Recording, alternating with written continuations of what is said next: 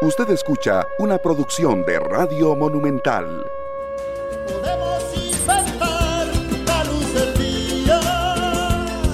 Días. Muy buenos días, Costa Rica.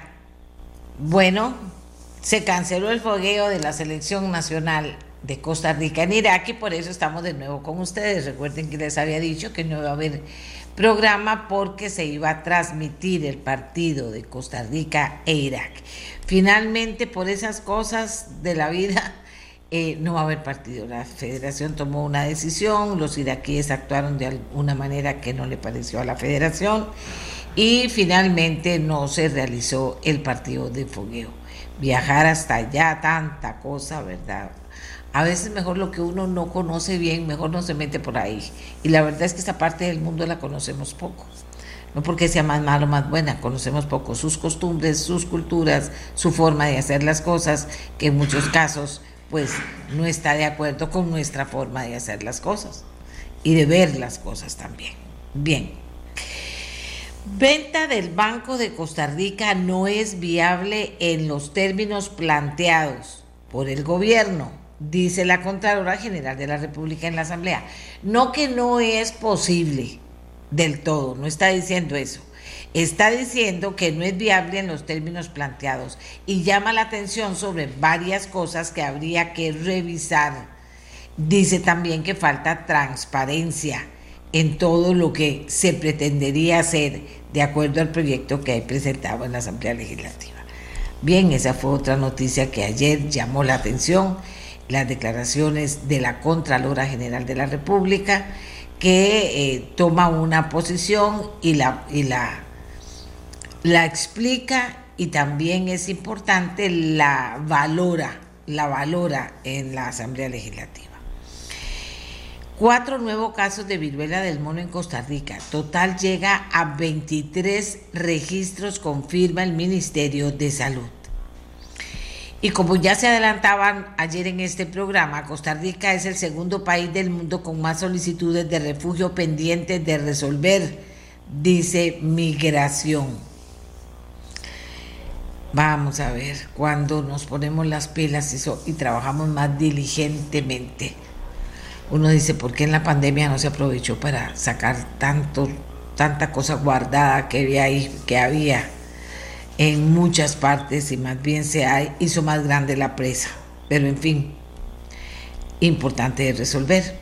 La Contraloría General de la República, por otra parte, le dice a bomberos, preinversión de proyectos omite consideraciones técnicas y operativas. ¿Qué pasó, bomberos?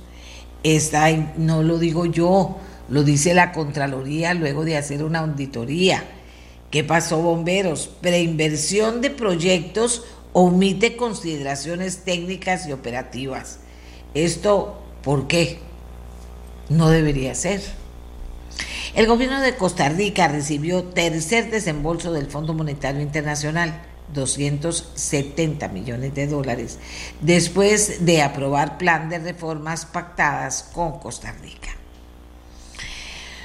En el mundo, la NASA lanzó con éxito un megacohete a la Luna Ucrania mantiene que el misil que cayó en Polonia era ruso y en eso está en desacuerdo con los Estados Unidos y con la OTAN, Organización del Tratado del Atlántico Norte. Alemania gana sin brillo a Oman en último partido de preparación para el Mundial. Hubiéramos jugado con Alemania, hubiéramos ido a hacer el... Bueno, pero dice que sobre la leche derramada no hay nada que hacer. Estados Unidos aprueba un test de la farmacéutica Roche para detectar la viruela del mono ya.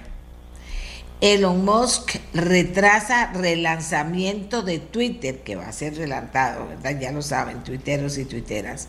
Pero esto lo hace tras oleada de cuentas falsas. Qué interesante también. Tras oleada de cuentas falsas.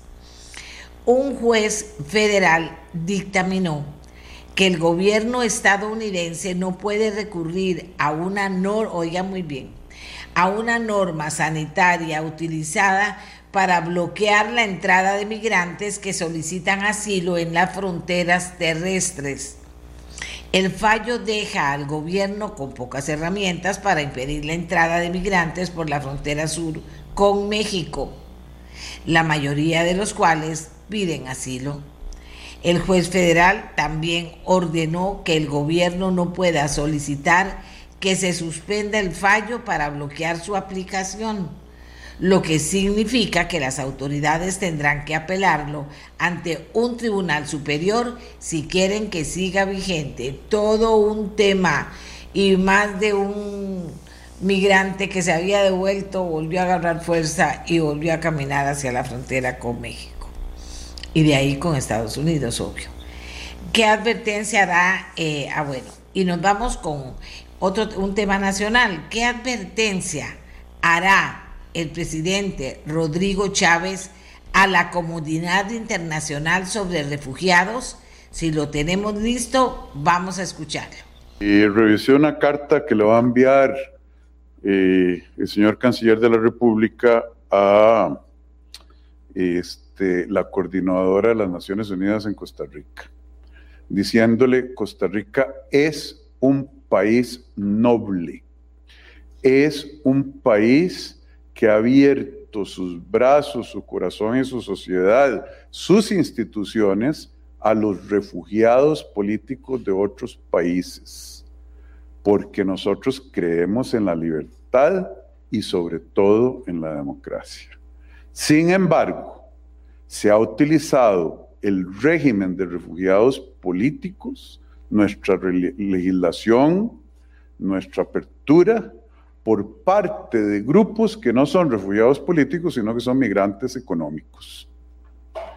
Y ya llegó un momento en que la responsabilidad compartida de la comunidad internacional nos ha recaído de manera desproporcional a nosotros como sociedad y la comunidad internacional no está colaborando con los recursos que necesita este país para ser, para ser un buen ciudadano mundial, que lo queremos seguir siendo.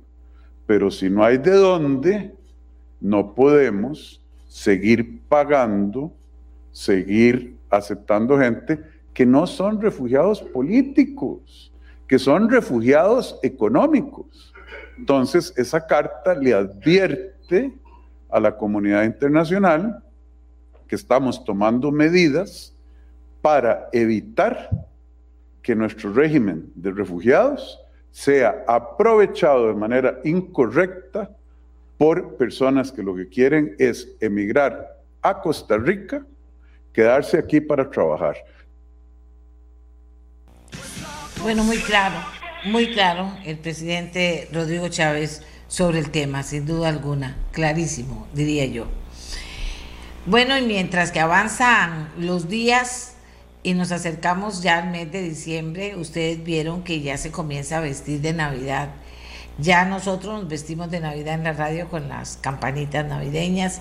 Ya mucha gente está pensando en la Navidad, en la época de fin de año, en lo que va a ser, algunos en las vacaciones, otros los empresarios pensando en las obligaciones que tiene una empresa para fin de año, entre esas el tema del aguinaldo.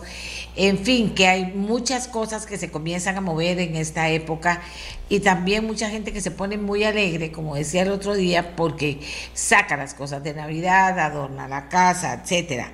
Hay otra que se pone triste porque la Navidad le, le provoca tristeza, porque porque hay ausencias que todavía no se superan, en fin, hay de todo en esta época del año, pero es una época diferente al resto del año. ¿Y para qué les cuento del frío de la Navidad?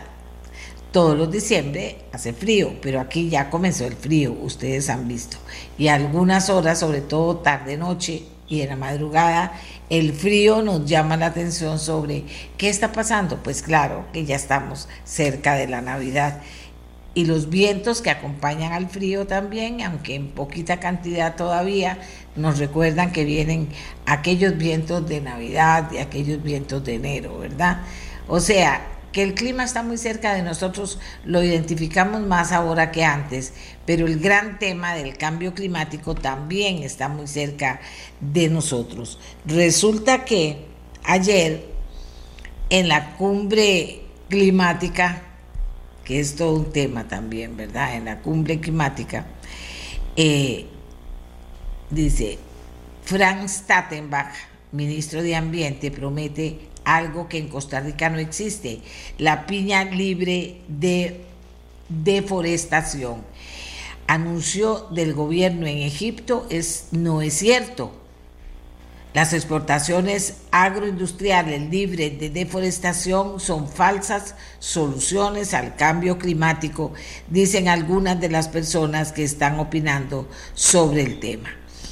Eh, eh, también hay eh, otros anuncios que hiciera Franz Tattenbach en el cambio. Vamos a después, cuando él venga, vamos a hablar un poquito de las cosas que él prometió o dijo que iban a pasar en Costa Rica, eh, con la que la gente no está de acuerdo o escuchó mal o comienza a levantar críticas fuertes, pero nos vamos a esperar, como digo, a que venga el ministro o a que tengamos noticias mucho más claras de efectivamente cuál fue la posición de nuestro país en esa cumbre sobre los temas concretos que llevaba en cartera eh, eh, el ministro de Ambiente y la delegación que está por allá en Egipto. El señor de la Comisión Nacional de Emergencias, que también estaba en Egipto, bueno, no sé si ya habrá venido de Egipto, la cosa es que se están haciendo cosas muy largo de aquí y por ahí anda nuestra gente también. Bien, vamos a hacer nuestra primera pausa porque dentro de, las, eh, de los temas que tenemos para hoy quiero contarles, tenemos 45% de los hogares ticos desconocen si el dinero les va a alcanzar o no hasta fin de mes. ¿Quién dice eso? Es uno tan solo de los resultados, pero muy importantes, del estudio del Estado de la Nación del que vamos a hablar ahora. El gobierno de Costa Rica recibió tercer desembolso del Fondo Monetario Internacional ¿Qué significa exactamente? Hay que seguirle la pista a la plata y al Fondo Monetario Internacional y a lo que va a hacer nuestro país con la plata también. Y también hay eh, acueductos, eh, es cierto que acueductos y alcantarillados cierra proyecto que pretendía llevarse el agua del balneario de Ojo de Agua. Bueno, vamos a tener ese tema, los vecinos y también al presidente ejecutivo de acueductos y alcantarillados. En el tema del desembolso del Fondo Monetario Internacional, tenemos a don Noguia Costa nuevamente, ministro de Hacienda, y en el caso del Estado de la Nación, a dos de los investigadores que nos van a, a contar qué descubrieron los descubrimientos más importantes y vamos a valorar la trascendencia que tienen, fundamentalmente en tema económico, esto del 45% de los hogares ticos inmediatamente nos pone a pensar, como en el tema ambiental, que también es fuerte, viene fuerte el Estado de la Nación con sus apreciaciones científicas investigadas. Así que hacemos la pausa y ya regresamos. La mía, la suya, la del Estado de la Nación. ¿Por qué? Porque tenemos noticias sobre el Estado de la Nación, sobre el resultado de nuevas investigaciones, se los presentan regularmente al país y tenemos, para que nos acompañen con el tema, tenemos a dos investigadores del Estado de la Nación. En primer término, al investigador Ronald Alfaro y en segundo término, a la investigadora Karen Chacón.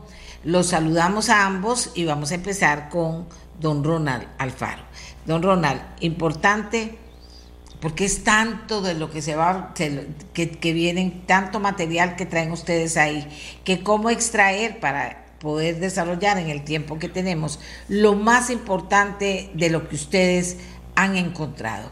Esto del 45% de la población que estamos hablando de la mitad de los costarricenses que no sabe si le va a alcanzar la plata para llegar a fin de mes, es una noticia dura que tiene por atrás toda una serie de consideraciones eh, que, que supongo ustedes en la investigación eh, se dieron cuenta. Entonces, no sé si a usted le parece empezar por ahí, pero para que ustedes me guíen un poquito en cuál de todas las cosas que traen ustedes en su valija hoy serán las cosas más importantes que podamos ir contándole a los costarricenses y también valorando la importancia que tiene estos aportes. Así que buenos días de nuevo, eh, don Eh, vamos, comenzamos con usted, don Ronald. Hola, muy buenos días, eh, doña Amelia, para usted, para, para toda su audiencia. Es un placer, eh, estar con ustedes en este, este jueves. como, como casi que regularmente nosotros todos los años para esta época, en los últimos 28 años hemos publicado el informe del Estado de la Nación, y lo hemos hecho, como digo, periódicamente, tratando de cumplir un objetivo y una misión muy importante, que es facilitarle a la ciudadanía, a las personas, a la sociedad, a los grupos organizados, a todos, todos aquellos interesados en, en, examinar en profundidad la situación del país. Hemos presentado este informe y lo hemos hecho eh, con una misión muy importante que es eh, brindar esa información de calidad. Eh, en esta oportunidad, el informe, si, si le parece, eh, empezamos por donde el informe, eh, por, por, el fin del informe, que lo hacemos casi siempre en las presentaciones de esta manera, es de las, las conclusiones del informe. Hay una valoración general que tiene tres, tres piezas importantes. Luego de eso podemos discutir, junto con Karen Chacón, que me acompaña acá, el los temas eh, políticos y, ambientales. Vamos a dar un panorama general este, para, para, para, el contexto y que todas las personas un poco se sitúen en, esa, en esta conversación. Y a partir de ahí podemos entrar, digamos, en profundidad en temas, en los temas políticos y, ambientales. También, si usted lo gusta, pues eh, podemos mencionar aspectos sociales y económicos eh, que, que, el informe incluye. Para empezar, el, la valoración general del informe incluye tres, tres mensajes fundamentales. Eh, el primero de ellos señala que el país está experimentando una lenta salida, ¿eh? una, una, salida eh, insuficiente, una salida incierta incluso de la pandemia. Y eso hace que como sociedad estemos reforzando algo que, que puede ser muy peligroso para el futuro, que es la normalización de resultados contrarios al desarrollo humano, ¿verdad? Y, aquí menciono algunos aspectos muy rápidos. Por ejemplo, la pobreza, seguimos estando en niveles altos y estancados. La desigualdad ha venido creciendo. La economía, digamos, eh, cuando le va bien, crece a niveles moderados, ¿verdad? Entonces, vea que ahí tenemos unos rezagos importantes. En materia de conservación ambiental, hay grandes desafíos porque el país eh, eh, apostado por una por, una, eh, por, un, por, problema de, conservación de su territorio, pero no necesariamente dispone de todos los recursos para hacerle frente a esa conservación y protección ambiental. Y por otra parte, en el tema político, hemos logrado eh, pues mantener una estabilidad política que no es un mal resultado, pero eso nos ha, digamos, hemos dejado desatendidas las principales demandas de, las, de la ciudadanía. ¿verdad? Entonces, esta situación de, de, reforzar y normalizar resultados contrarios es un panorama muy desafortunado, ¿verdad? Eh, porque cuando la sociedad normaliza algo que no es necesariamente un resultado positivo, ¿verdad? Eh, podemos entrar en, un proceso de deterioro, ¿verdad? Es un proceso, largo proceso de deterioro, lo cual no es necesariamente lo más favorable. Entonces, en esta circunstancia, nuestro segundo mensaje plantea que, esa, que normalizar los resultados, y esto que es, es el mensaje clave de este, de este informe en esta oportunidad, normalizar algo que no está bien, normalizar los resultados que no son los más favorables, eh, lo que hacen es evidenciar un progresivo abandono del contrato social costarricense. Un contrato que establece que tenemos una casa común, que somos una sociedad eh, solidaria, que somos una sociedad eh, que se compromete a mejorar, a buscar formas para mejorar las condiciones de vida de todos y todas. Y ese abandono del contrato social entonces sí nos, digamos, sí nos mete como en dificultades, nos pone frente a una, una serie de dificultades. Ahora, nuestro tercer mensaje plantea que este, este abandono del contrato social, eh, que es un escenario negativo, ¿verdad? sí puede todavía ser enfrentado a través de acciones políticas, y, democráticas. O sea que esta sociedad sabe que puede reaccionar, ¿verdad? Y que lo ha hecho en el pasado. Entonces, desde esta perspectiva, como lo señalo, hay estos tres elementos. Tenemos unos resultados y una salida de la pandemia que nos, nos deja eh, eh, normalizando resultados desfavorables, ¿verdad?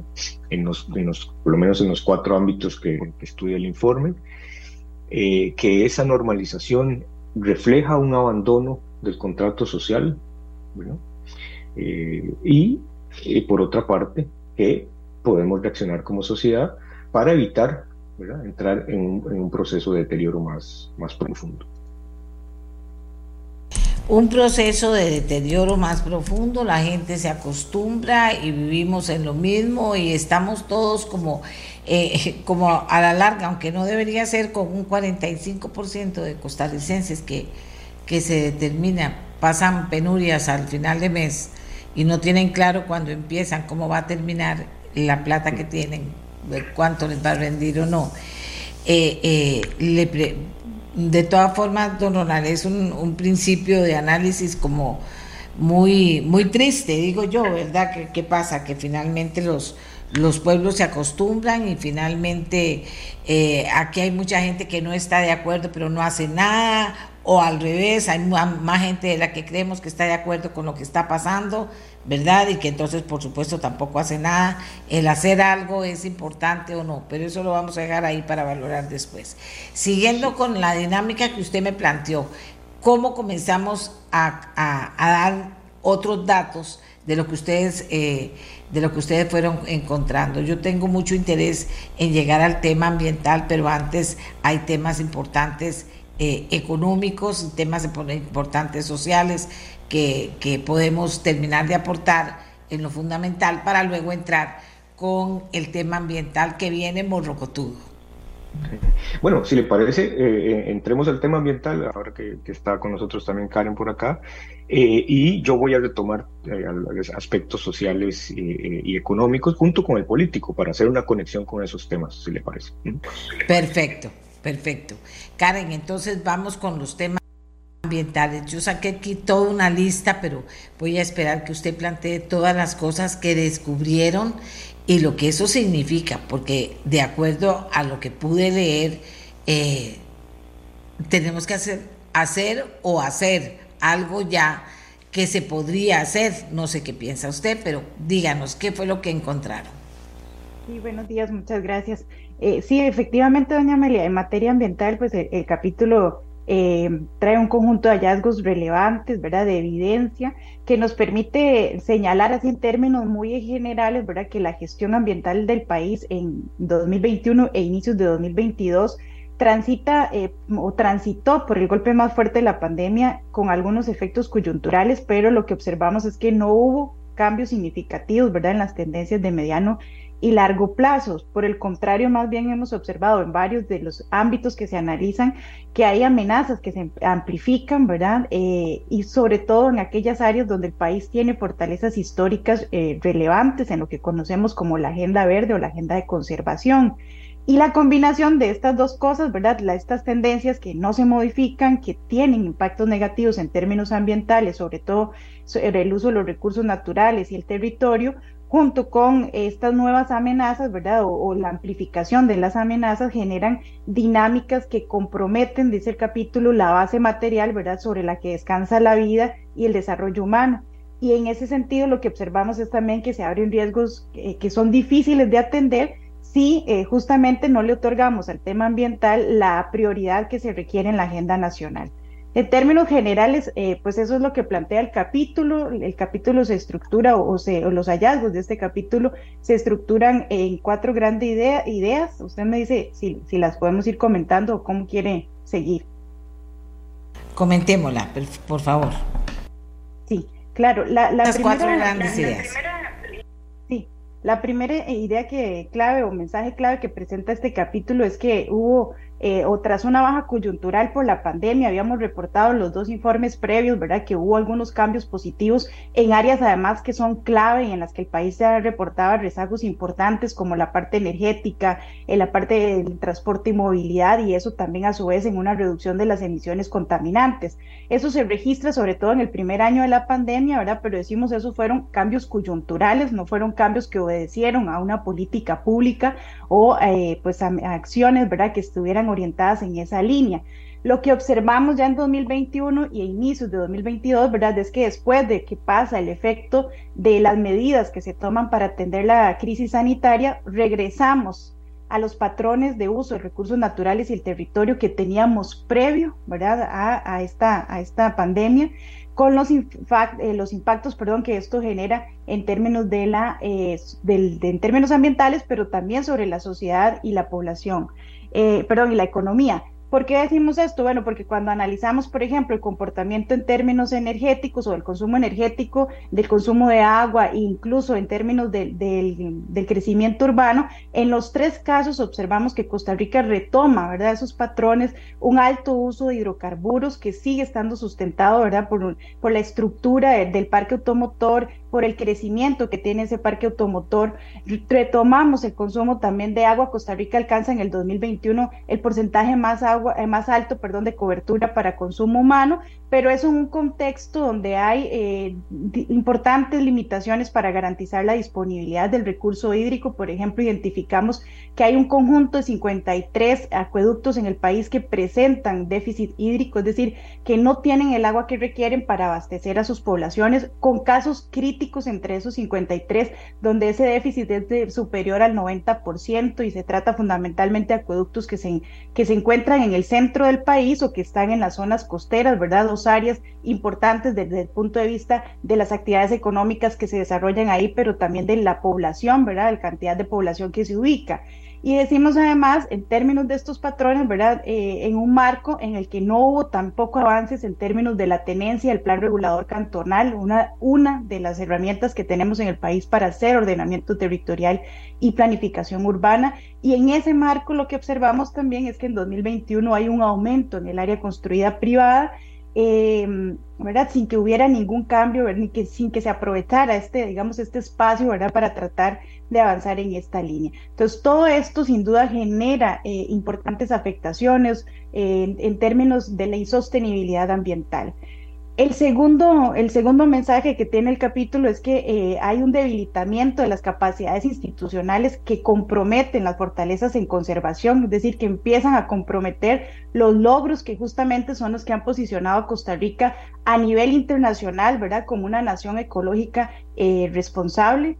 Eh, ¿A qué nos referimos? Bueno, es que en 2021 también el país tuvo un, avance muy significativo en cuanto a la extensión del área que se encuentra bajo algún esquema de protección principalmente impulsado o impulsado más bien, ¿verdad?, por eh, el crecimiento del área marina que se encuentra bajo resguardo pero en ese mismo contexto y, reconociendo este logro ¿verdad? tan significativo que tiene el país, lo que observamos es que eh, se mantiene el recorte presupuestario a instituciones clave en la gestión de estas áreas, como el Sistema Nacional de Áreas de Conservación, y eso genera, digamos, afectaciones en varios ámbitos. Uno de ellos, por ejemplo, también son eh, la reducción en la cantidad del área contratada bajo el programa de pago por servicios ambientales, ¿verdad?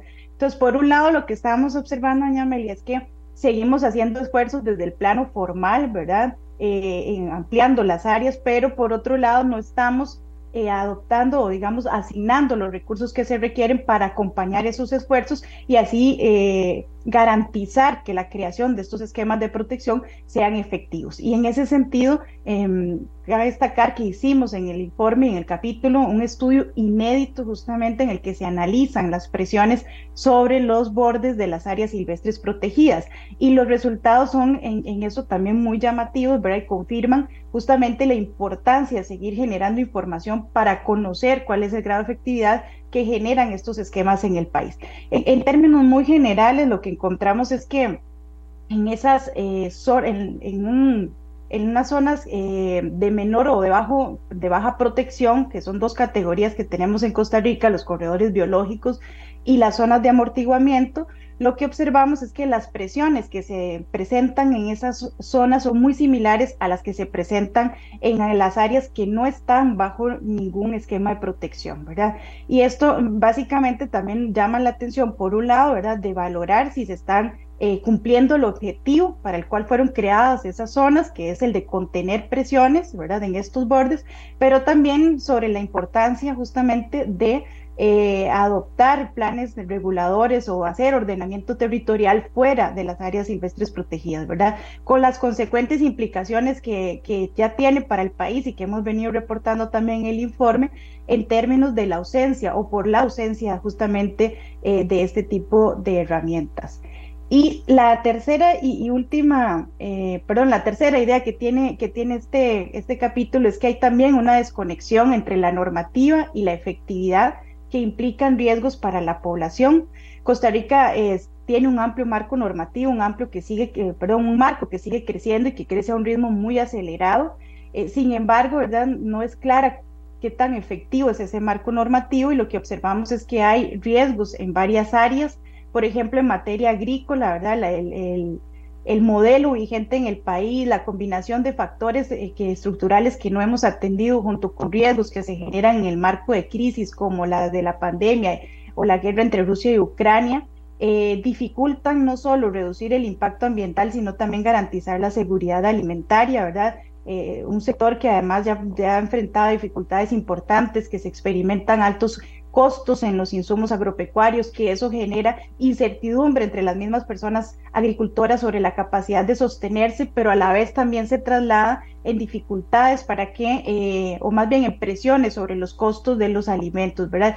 En esto, en un contexto que también ya el informe había señalado, donde un alto porcentaje de los hogares en el país eh, presentan o enfrentan dificultades, ¿verdad?, para eh, garantizar el acceso a los alimentos, fundamentalmente por temas eh, económicos, ¿verdad?, por falta de recursos o bajos recursos que tienen.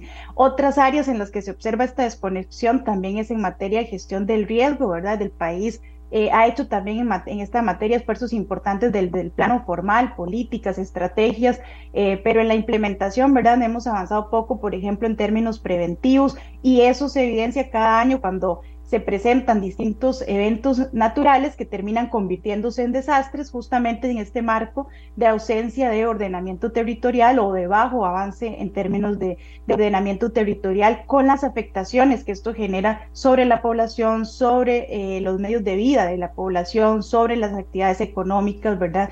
Eh, entonces, ahí un poquito eh, el, el, el, énfasis, ¿verdad?, que hace el capítulo es justamente sobre la necesidad de eh, avanzar en línea de ordenamiento territorial, de que, de que los gobiernos locales tengan pues un rol mucho más activo en términos de, de, ordenamiento territorial, pero también avanzando en, términos de adaptación, eh, de resiliencia, ¿verdad? Y lo que observamos es que todavía pues son, eh, aunque son actores claves, son actores que tienen pocas ¿verdad? capacidades, la mayoría no tiene una oficina para atender estos temas, algunas recientemente están empezando a definir presupuestos para utilizar, ¿verdad? Pero en algunos casos son presupuestos muy bajos, por ejemplo el de Turrialba, una municipalidad que como hemos visto ha estado enfrentando importantes eh, afectaciones en este tema eh, y estamos hablando de un presupuesto que ronda el millón de colones, ¿verdad? Entonces eh, hay capacidades o ¿verdad? normativa, políticas, pero eso está desconectado, hay una brecha entre las capacidades que con que cuenta la institucionalidad para atender estos temas.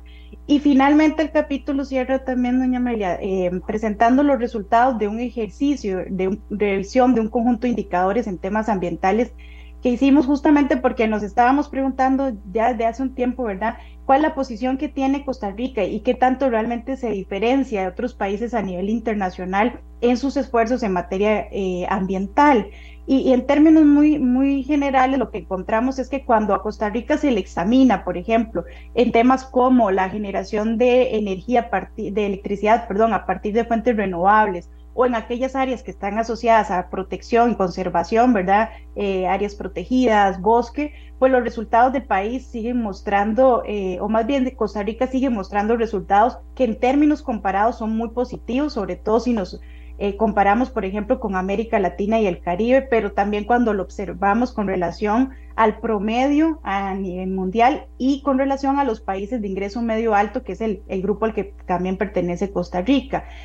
Pero cuando, cuando nos salimos, ¿verdad? De, de, esta parte que es lo que, lo que entendemos o conocemos como la agenda verde y vamos a ver mediciones o los resultados de mediciones que analizan más que esto, ¿verdad? Que, que ponen atención a otros indicadores fuera de la parte de conservación, eh, lo que encontramos es que ahí Costa Rica no muestra un desempeño excepcional, sino que los resultados, ¿verdad? En muchos casos, eh, pues evidencian justamente el, rezago que tiene el país en áreas que son clave como la gestión de residuos, como el tema de saneamiento, ¿verdad? Acá los niveles de tratamiento de aguas residuales siguen siendo bajos, aunque hubo recientemente algunos esfuerzos en esta línea y sobre todo eh, algunos indicadores, ¿verdad? Señalan importantes eh, desafíos en términos, por ejemplo, de, los recursos agrícolas, ¿verdad? Eh, las dificultades que tiene el país para garantizar alimentación, pero haciéndolo de una forma que sea sostenible y amigable con el ambiente. Entonces, en general, ¿verdad? En esos, cuando, cuando la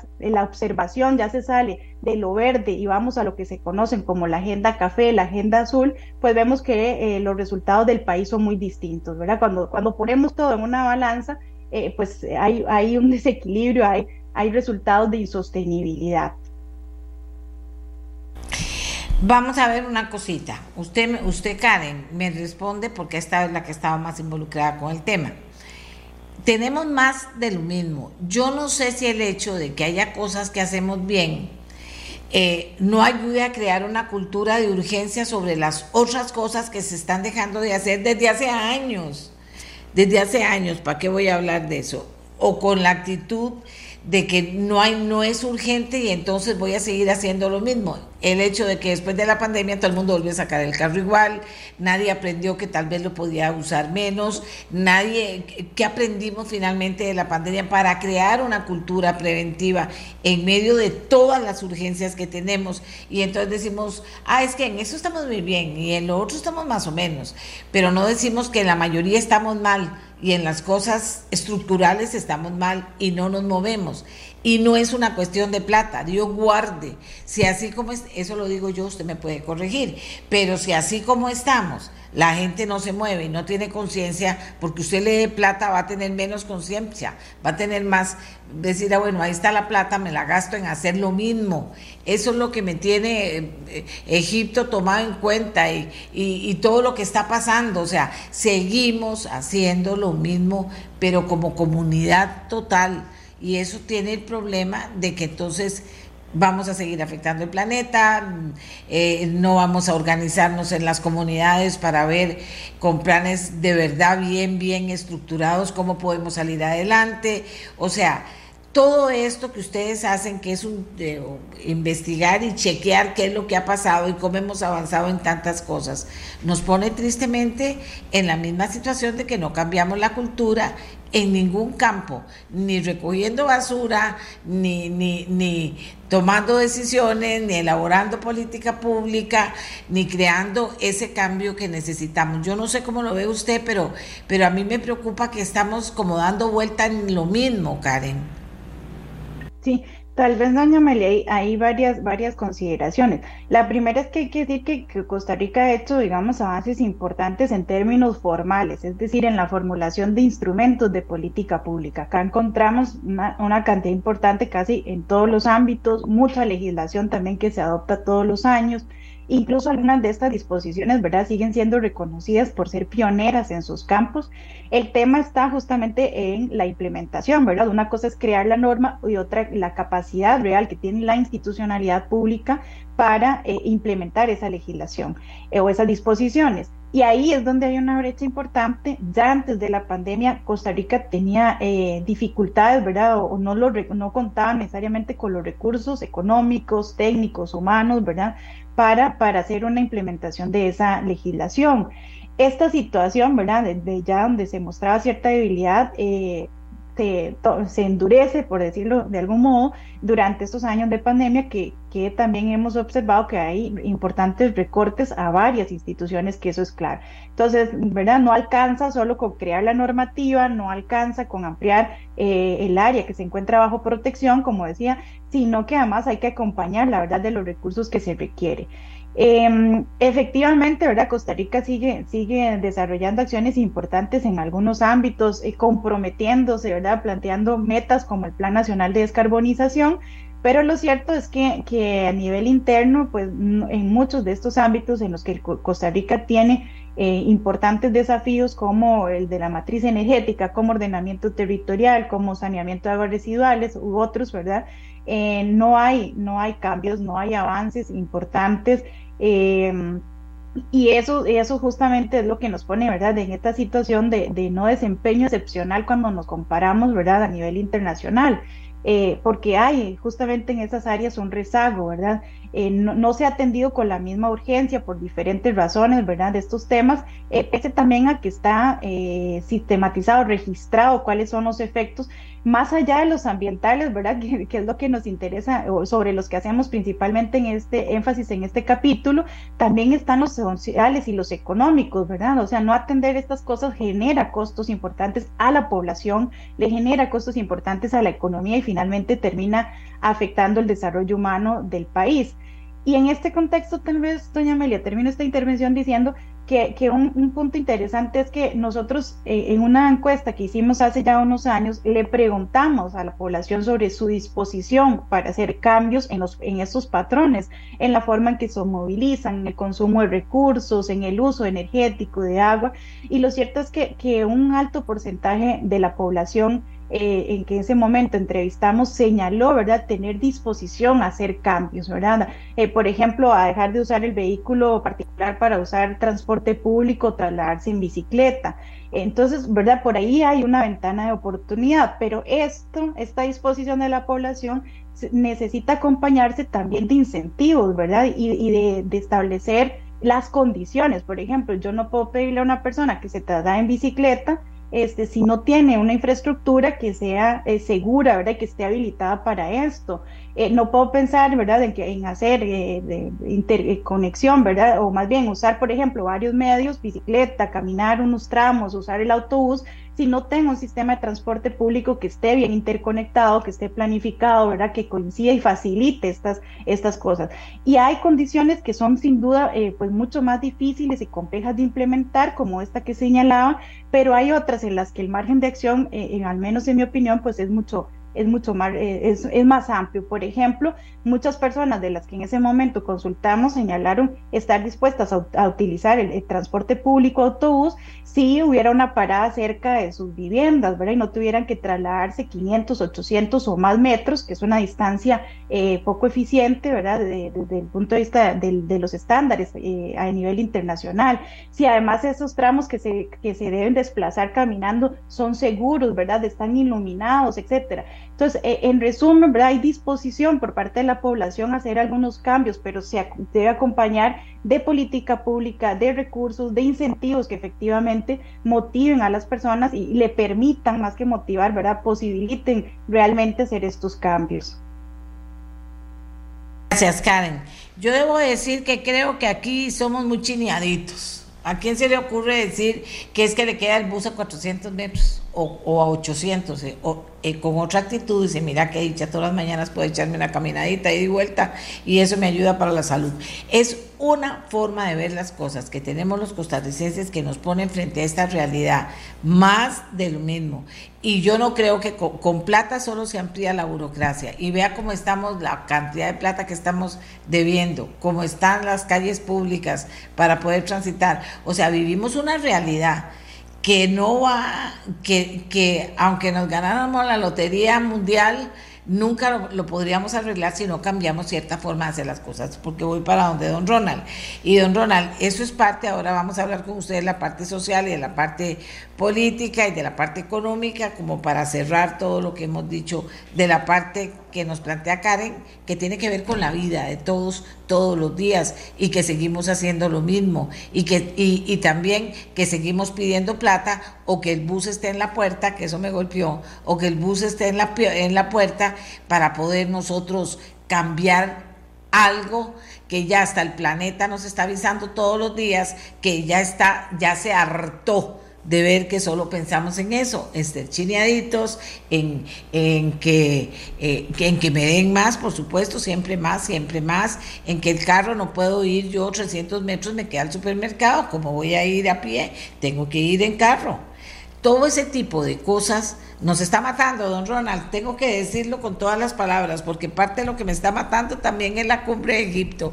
Puras reuniones, gastar plata, incidir sobre la vida del planeta y no logramos romper el círculo vicioso en el que estamos viviendo todos, don Ronald. Digo yo, usted es el que sigue y, cierra con lo que, lo que usted traía en su, en su haber para, para eh, porque siempre el tiempo nos gana, pero adelante.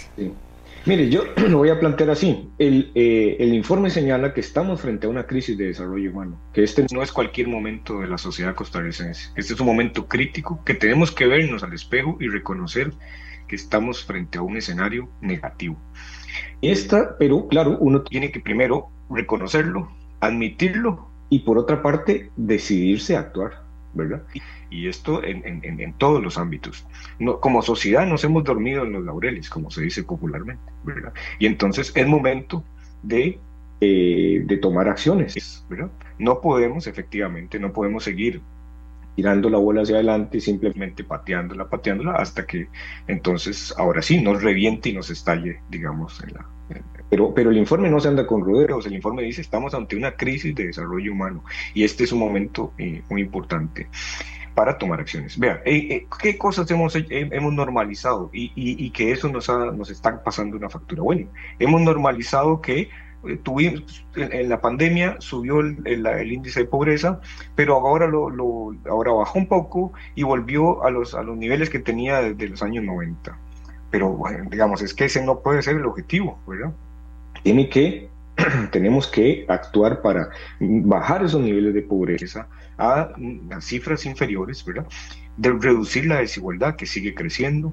Vea que estamos en un problema también en el tema de, la seguridad pública, ¿verdad? Los homicidios están teniendo un comportamiento muy importante, un comportamiento creciente, ¿verdad? Y eso nos, digamos, nos, nos pone frente a un escenario muy, muy, muy complejo, ¿verdad? ¿Cómo atender un tema también de seguridad. En el tema del, de la inversión social pública, bueno, ahí tenemos nuestros desafíos. No podemos, en un momento como estos, tan crítico, no podemos recortar inversión pública, porque si usted la recorta, entonces lo que está haciendo es, digamos, dejándole o que, quemando un puente, ¿verdad? derrumbando un puente para una población, ¿verdad? Que, mm, digamos, requiere de, esas, de, de, de, esos recursos y, y, de la inyección de, digamos, de estos recursos. Incluso en este, en este capítulo del tema económico se hizo un trabajo sobre de las poblaciones en asentamientos informales y por lo que sabemos, estas poblaciones quedaron muy abandonadas ¿verdad? durante el proceso de la pandemia, que era precisamente el momento de, más bien, eh, digamos, de mayor protección. Teníamos que buscar mayor protección ahí. Y vean, hay un desafío que es clave y es el de la, el de la salud, el tema de la caja costarricense del Seguro Social.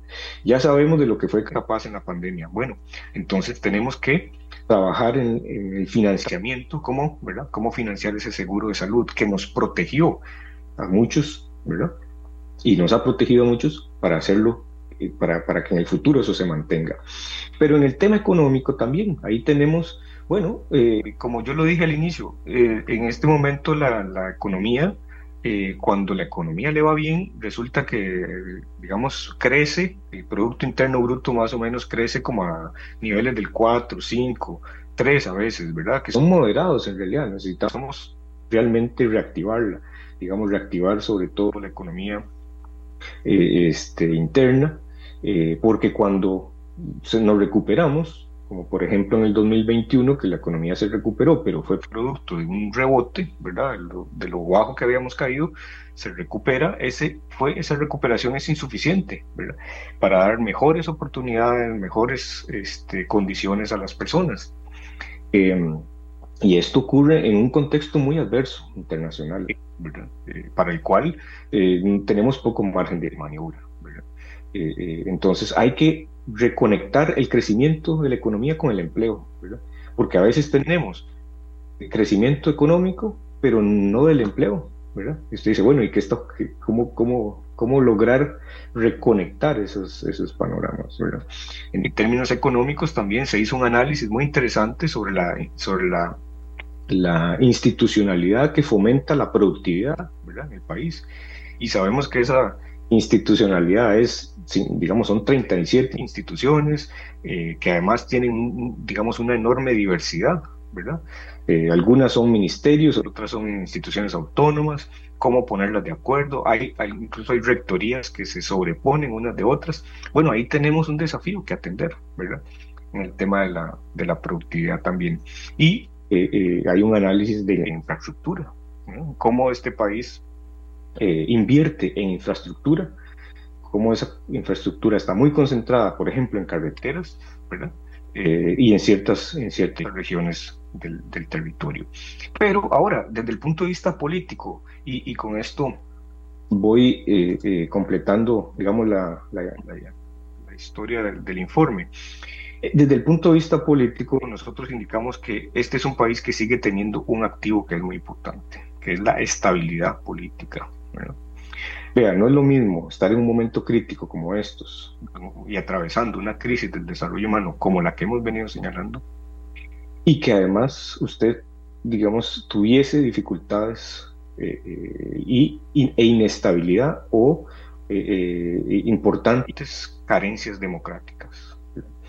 Eso está ocurriendo en otros países del mundo, pero en Costa Rica todavía la, democracia resiste, ha resistido. Ahora, eso no quiere decir que sea, que sea suficiente o que no experimente algunos, algunos desafíos importantes. Mire, los poderes de la República en Costa Rica eh, eh, eh, en, la última, en los últimos periodos han logrado reaccionar y articularon respuestas, cada uno a su manera. El Ejecutivo, ¿qué hizo? El Ejecutivo, digamos, se concentró en, su mecanismo más importante, que son los decretos. Y hizo un uso muy amplio de esos decretos, ¿verdad? el Legislativo produjo una gran cantidad de leyes. No solo en cantidad, sino también en el tipo. Entonces, bueno, el escenario es, no es que estén en parálisis, son capaces de hacer cosas. Y bueno, entonces hay que exigirles más como, como ciudadanía para que los resultados sean mejores, las entregas sean mejores. Y eso la población demanda. ¿En, qué temas? En los mismos que hemos hablado, en los temas económicos, en el costo de vida, en la falta de empleo, en la conservación del, medio ambiente. Bueno, todos esos aspectos, digamos, tienen que ser eh, las prioridades estratégicas de la sociedad. Eh, y eh, bueno, desde la ciudadanía lo que se está exigiendo es, bueno, que el Estado tenga un rol digamos, más protagónico, más eficiente, que haga mejor las cosas. Esta es una sociedad que, que le exige, exige buenos servicios. Entonces, si usted lo ve en términos generales, como decía, estamos frente a esa crisis necesitamos reconocerlo como sociedad y a veces admitir eso no es, no es sencillo. Eh, para muchos es, es, muy difícil, ¿verdad? Tenemos que admitirlo, y por, y, pero además lo más importante es que tenemos que tomar acciones. ¿Quiénes? Todos y todas. La sociedad, el sistema político, los gobiernos, las autoridades, todos tenemos que involucrarnos en esta tarea y, e imaginar eh, eh, las, las formas, ¿verdad? Imaginar las formas. ¿Cómo lo, hace, ¿Cómo lo haremos? En democracia, como lo hemos hecho, digamos, en el pasado. Eh, y es importante, desde luego, concentrarnos en las, en las, demandas de la, de la, ciudadanía.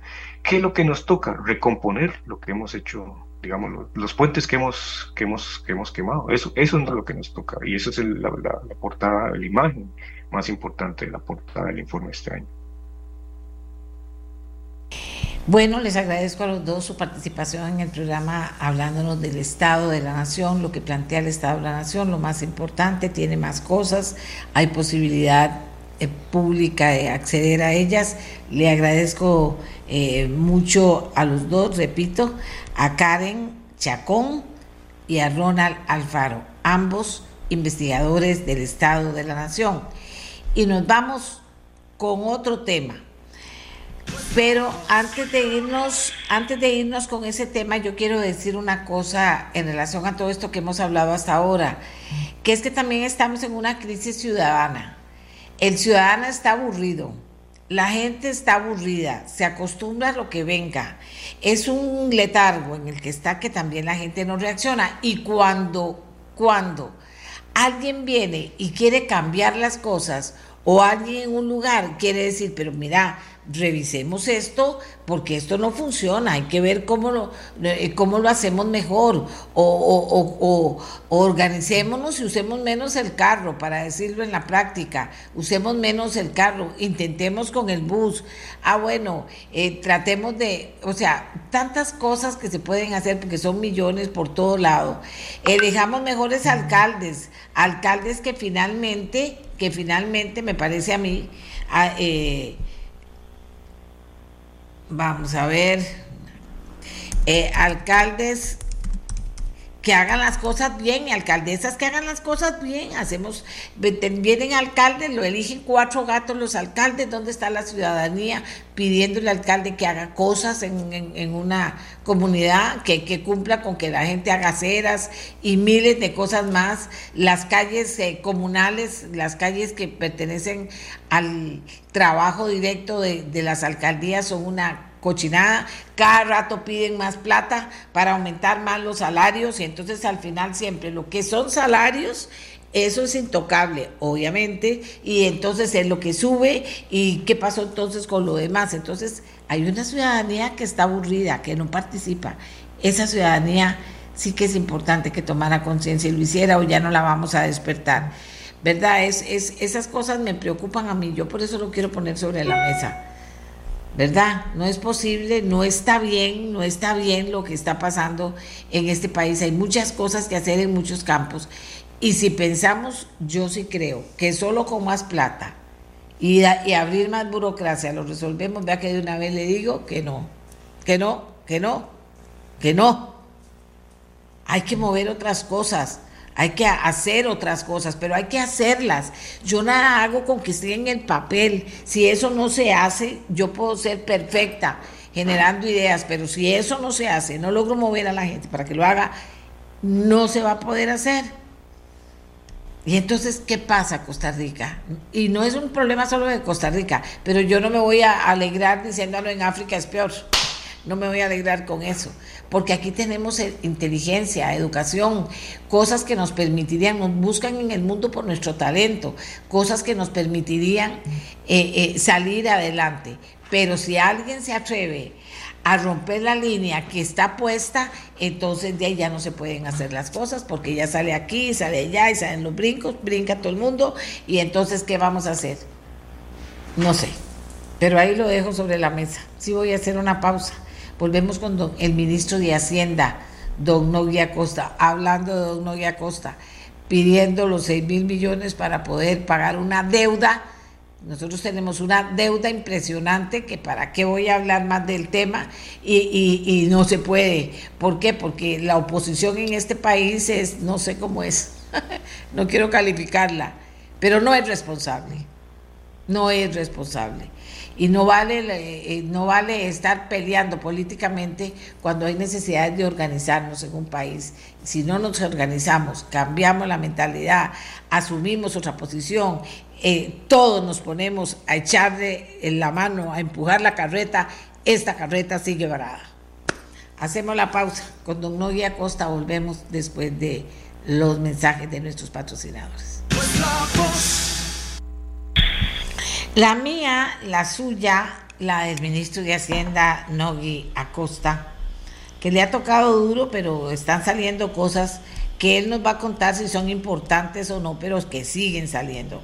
¿verdad? Me parece importante hablar también de esas cosas. El gobierno de Costa Rica recibió el tercer desembolso del Fondo Monetario Internacional, 270 millones de dólares, después de aprobar plan de reformas pactadas con Costa Rica. ¿Qué significa eso? ¿Para dónde va esa plata? ¿Qué está pasando? Y también le voy a pedir a un guía al final que hablemos de eurobonos y de qué está pasando también, porque hay que hablar de eso y los costarricenses tienen que entender qué está pasando. lo que quieran, pero entender qué es lo que está pasando y darle nosotros elementos de juicio para que echen a la hora de opinar, a la hora de tomar decisiones, etcétera. Don Nogui, muy buenos días. ¿Qué significa esta plata para el país? Porque tampoco es que son todos los millones del mundo, pero es plata importante. ¿En qué se termina gastando esa plata? ¿Cómo funciona? Eh, buenos días, doña Amelia, y a todos los que nos ven y escuchan. Eh, eh, es importante el desembolso porque está dentro de nuestro flujo de caja. Problema hubiese sido si no hubiésemos cumplido con las metas que nos impusimos con el Fondo Monetario Internacional y entonces no la tendríamos. también es un tema importante porque viene a fortalecer las reservas eh, monetarias que mantiene el Banco Central. Y eso tiene trascendencia porque eh, permite mantener la estabilidad del tipo de cambio. En relación con eh, lo que significa para el gobierno, es parte de lo que tenía en su presupuesto para financiar el gasto. y digo aquí, el gasto es ya sea pagar este, deudas o pagar este, obligaciones que tenemos desde el punto de vista del flujo de caja que tenemos hoy, eh, todavía nos faltan algunos miles de millones de, colones para cerrar el año y este, estamos de, en ese proceso de, conseguirlos. Eh, creo que el otro tema que es bien importante en relación con esto es la confianza del Fondo Monetario, que le da al país un desembolso relativamente rápido. Nosotros lo estábamos este, pensando que lo iban a desembolsar este, la siguiente semana, no esta, pero es bueno para, para, para nosotros, pero sobre todo la, la, digamos, la señal que le da a los mercados internacionales eh, de que Costa Rica es un país eh, con un muy buen eh, manejo de las finanzas públicas que hay una estabilidad política y económica y que es una buena opción de inversión. Creo que esto va encaminado un poco en la estrategia que hemos seguido en estos últimos meses para mejorar la calificación de riesgo del país de cara a la salida al mercado internacional que, como usted bien lo dijo, Eurobonos está en este momento en discusión en la Asamblea Legislativa y es relevante tener todo eso preparado para el momento en el cual vayamos a colocar. Eh, vamos a ver, este, este, este dinero no pasa por la Asamblea Legislativa, eso viene directo, un NOGI, esto que estamos recibiendo. Una cosa importante, el acuerdo con el Fondo Monetario Internacional fue aprobado por la Asamblea Legislativa. Y entonces, cuando se aprobó en ese momento, ya queda, eh, digamos, no tiene que ir cada uno de los desembolsos. Sin embargo, estos recursos ya están en el presupuesto de la República. Eh, tienen que estar presupuestados para los efectos de eh, el financiamiento del gasto. Entonces, desde el punto de vista práctico, ya pasó por la Asamblea Legislativa. Por la Asamblea Legislativa, eso ya es una buena, otra buena noticia.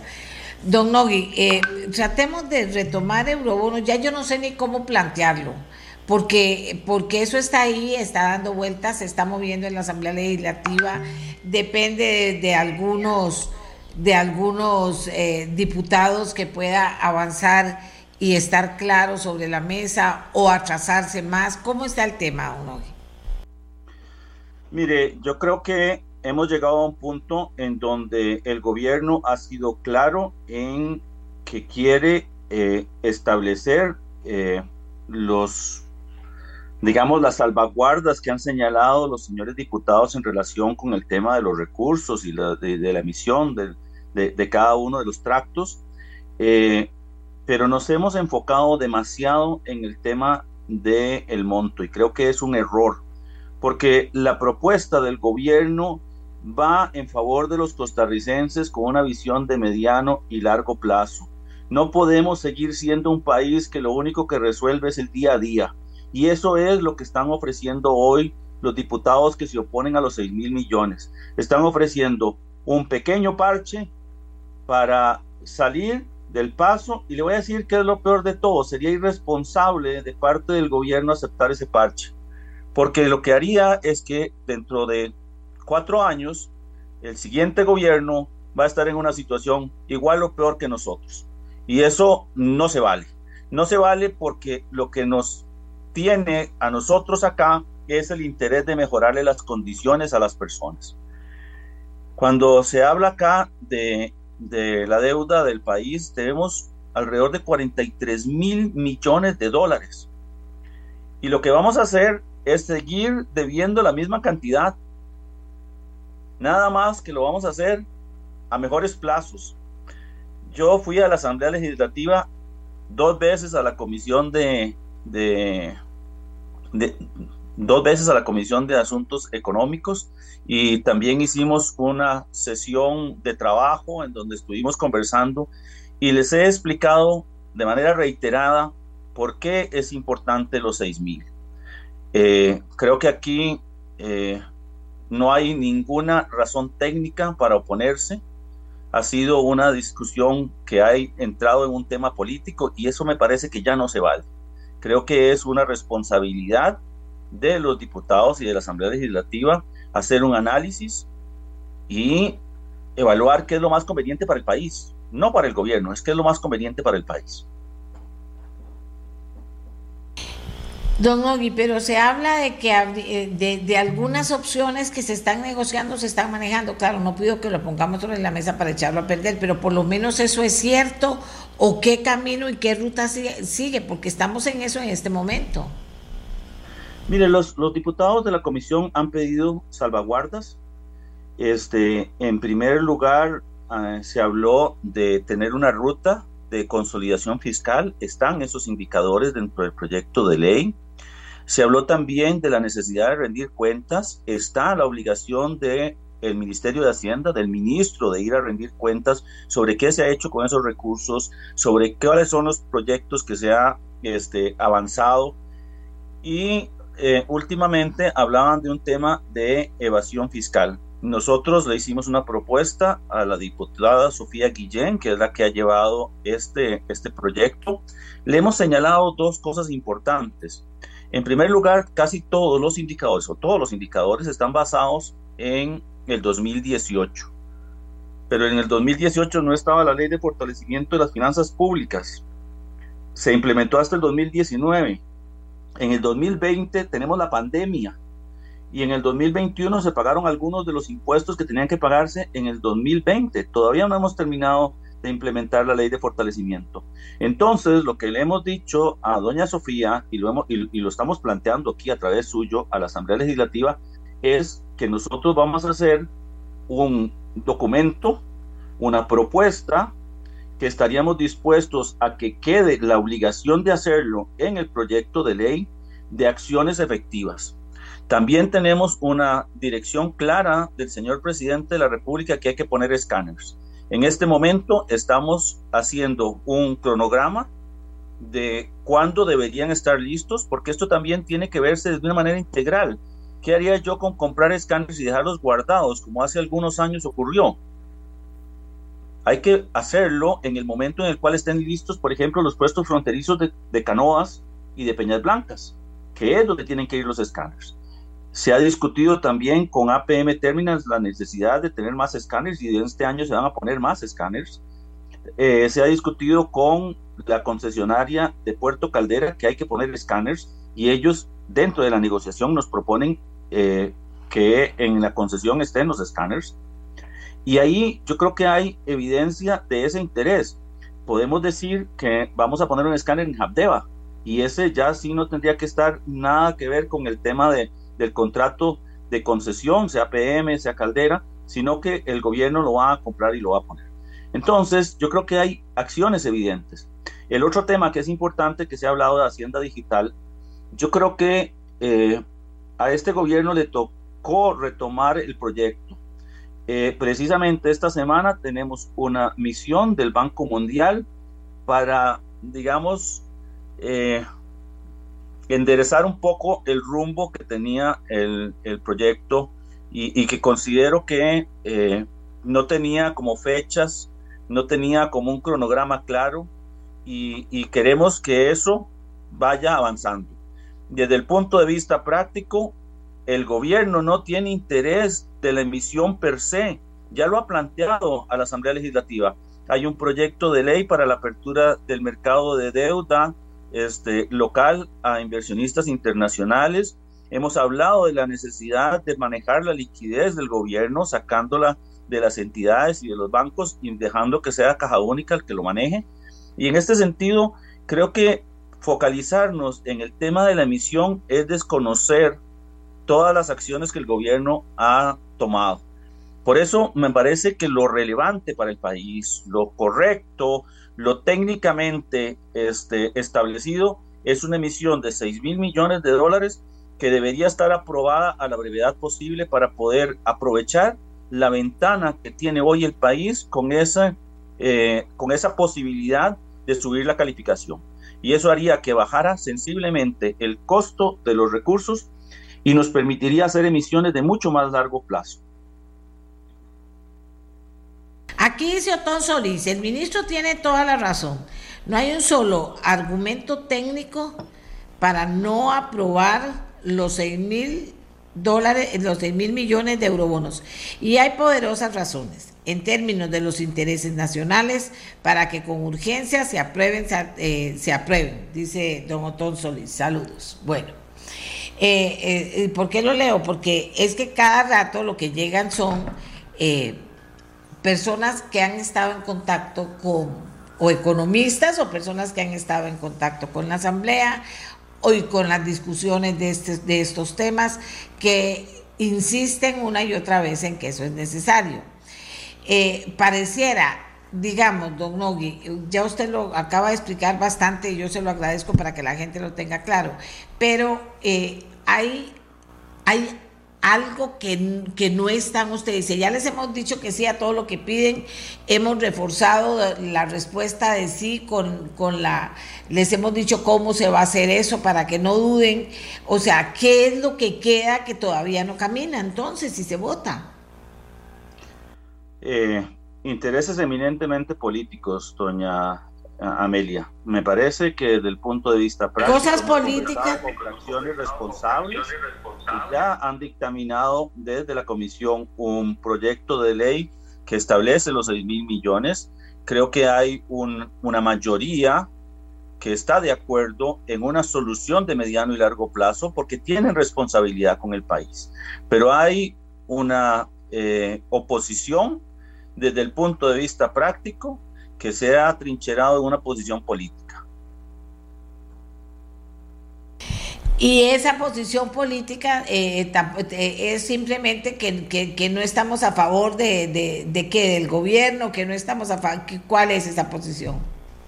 A ver, esa posición política es un tema de desconfianza con un gobierno que está mostrando hacer las cosas, es de desconfianza frente a la posibilidad entre comillas, darle carta blanca a un, a un, a un gobierno que, que puede mejorar la condición de vida de los costarricenses. Yo creo que desde el punto de vista práctico, cualquier ministro de Hacienda que estuviese sentado en la silla en donde yo lo estoy, estaría haciendo el mismo ejercicio, esforzándose igual que nosotros para tratar de convencer a los diputados de que los 6 mil es la decisión correcta.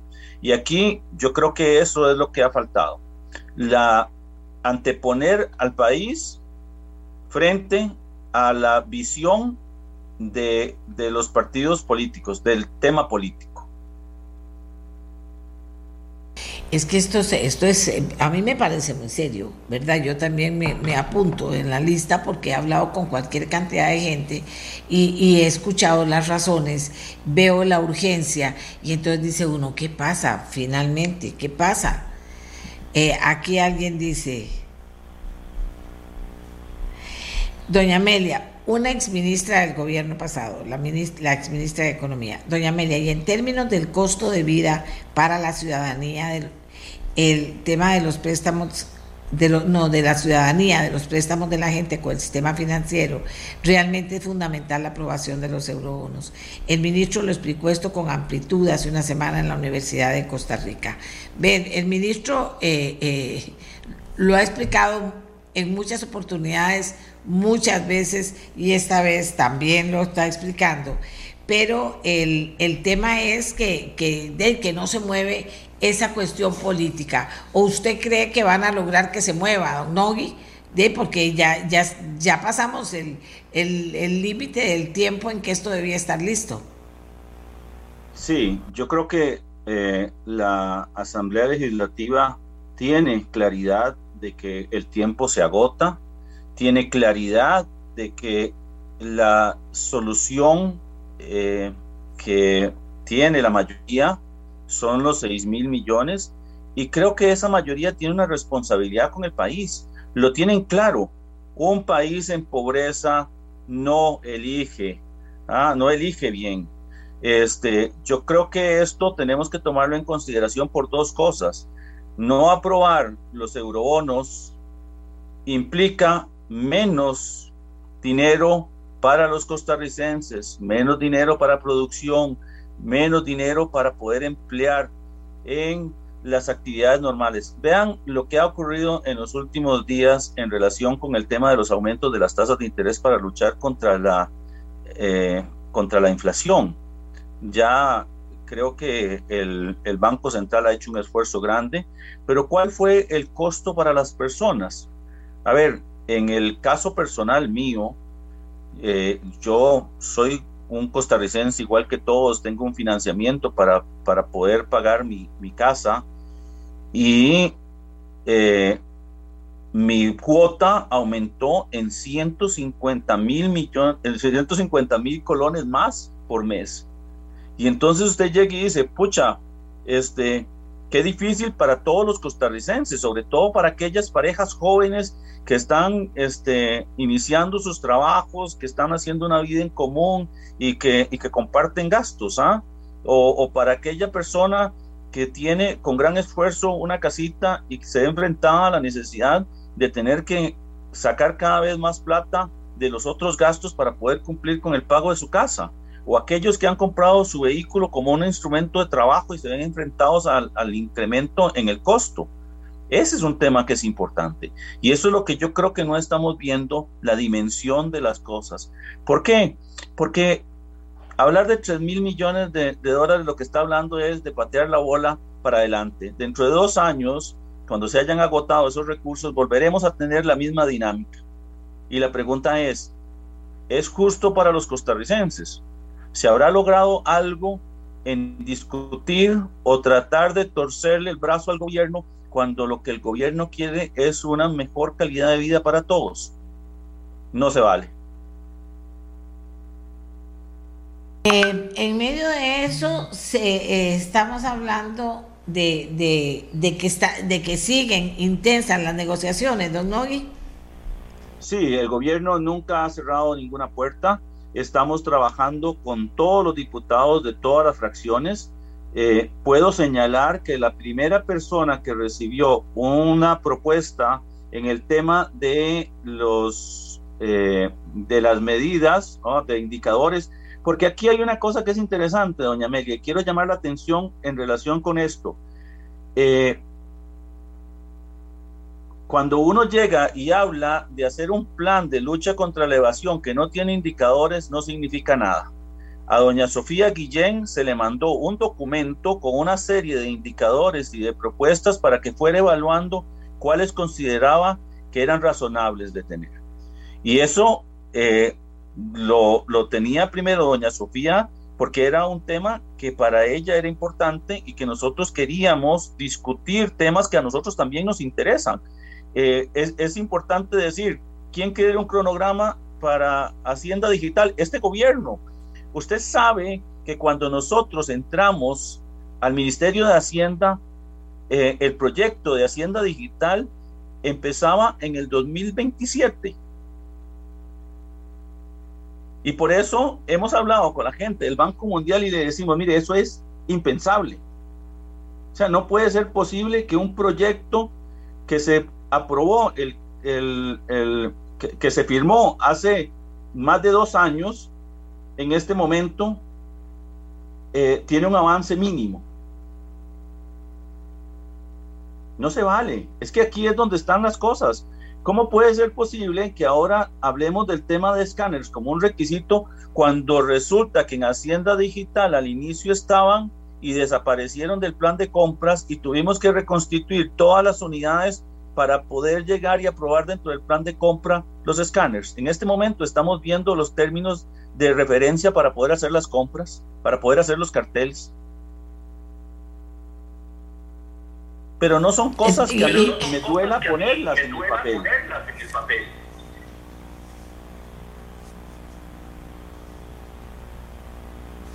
Y tienen respuesta cuando negocian ese tipo de cosas o explican ese tipo de cosas, don Nogui. Mire, eh, tal vez las situaciones y las condiciones que se han presentado en la última semana no han sido este, felices para establecer esto, pero el gobierno no ha dejado de plantearles esas conversaciones. Eh, nosotros, desde el punto de vista del gobierno, estamos abiertos a las condicionalidades. Lo que pasa es que esto no se vale que sea una negociación entre tres sin condiciones y seis con condiciones. Al final del día, creo que lo responsable desde el punto de vista del gobierno es los seis y establecer las condiciones que sirvan para que nosotros vayamos diciéndole a los diputados, ustedes nos hicieron el favor de aprobarnos los eurobonos y nosotros hemos respondido de acuerdo al contrato que hemos hecho, que es la ley. Aquí me dicen, la gente, eh, la gente opina, y voy a leerlo, oiga, dice, lo peor, señora Amelia, dice, es que ahora que ya perjudicaron en el tiempo, ya perjudicaron en el tiempo, ya se perjudicaron en el tiempo, para la emisión de votos. Ahora parece que si van a aprobar los 6 mil millones para lucir bien para la opinión pública, pero la trampa va a estar en las exigencias que quieren mocionar para que se aprueben, pues son exigencias de indicadores muy difíciles de cumplir o prácticamente imposible. Esto para los segundos 1.500 millones y los restantes. Ahí estará la trampa para que pongan atención. Es como darle permiso para con exigencias imposibles para que no se puedan cumplir. Hay exigencias imposibles, don, don, don, don Otón, como señala esta persona, que podría manejarse la cuestión en el escenario de, de, de, toda forma, que ahí habría una trampa. Eh, darle permiso con exigencias imposibles para que no se puedan cumplir, dice esta persona. Efectivamente, doña Pilar, y por eso le planteamos eh, en el caso de, de, eh, de Hacienda Digital, que, no es algo que podamos controlar nosotros, en el sentido de que nosotros podemos hacer un cronograma hoy, pero no lo podríamos poner en una ley que tiene que ser aprobada en las próximas dos semanas, porque, porque hey, e, estaría arriesgando demasiado, como bien lo acaba de señalar quien nos escucha. ¿ah? Una, eh, ponerse una meta imposible de alcanzar es como decir que no. Igual que en el tema de, de los escáneres. O sea, nosotros podemos hacer un cronograma, y lo estamos trabajando en este momento. O, por ejemplo, podemos definir nuevos indicadores que recojan la realidad del país, no que arrastren lo que existía en el 2018, porque esas brechas no corresponden a la realidad del, del marco tributario que tenemos hoy. Entonces, yo lo que creo que el compromiso del gobierno ha sido claro en que estamos dispuestos a entrar en una dinámica, por ejemplo, de reducción del peso de la deuda con respecto al PIB. Y eso es una, una meta, pero no solamente es una meta con, con, con, la Asamblea Legislativa, es una meta con el país. Desde el punto de vista práctico, el interés de este gobierno es que de aquí al 2026 estemos con una relación deuda-PIB por debajo del 60% y le permitamos al Estado costarricense darle a, a cada uno de los habitantes de este país una mejor calidad de vida. Hoy es evidente que la situación en la que estamos no da para poder llegar y mejorarle las condiciones a los costarricenses. Hemos hecho esfuerzos de trabajar con, por los grupos más vulnerables, hemos respondido a, los llamados, sobre todo de los niños, de, del Instituto Mixto de Ayuda Social en relación con el, el, bono este, inflacionario. Hemos tratado de hacer un esfuerzo importante para dotar de recursos a esta gente, pero las condiciones no lo permiten. Y si no tomamos decisiones importantes y hacemos cambios estructurales, vamos a quedar en una situación en donde vamos a mejorar uno o dos años y después otra vez estar mal. Y eso no lo merece Costa Rica, eso no lo merece los costarricenses. Necesitamos ser estratégicos, necesitamos ser eh, esforzados, tenemos que trabajar. No se vale mentir, no se vale decir, sí, lo hicimos, y cuando usted se da cuenta, frente a los costarricenses, queda la impresión de que se hizo algo, pero cuando ya usted va y tiene que tomar acciones, se da cuenta de que no era suficiente. Hoy necesitamos ser suficientes, necesitamos tomar las medidas y aprobar eurobonos es una medida importante para Costa Rica. Agradezco mucho eh, eh, y que dicha que tuvimos tiempo para poder permitirle a, Don Noy que se expresara y con vehemencia y lo explicara, porque lo ha explicado muy claramente, porque es un tema importante para el país y así lo demuestran ustedes también opinando eh, sobre el tema. Así que, Don Noy, muchas gracias. Vamos a ver qué pasa y ojalá que pase porque hay no hay tiempo y debería pasar ya, digo yo. Pero en fin, le agradezco mucho, don Noki. Que pase un excelente día a usted y todos chao y nos han leído.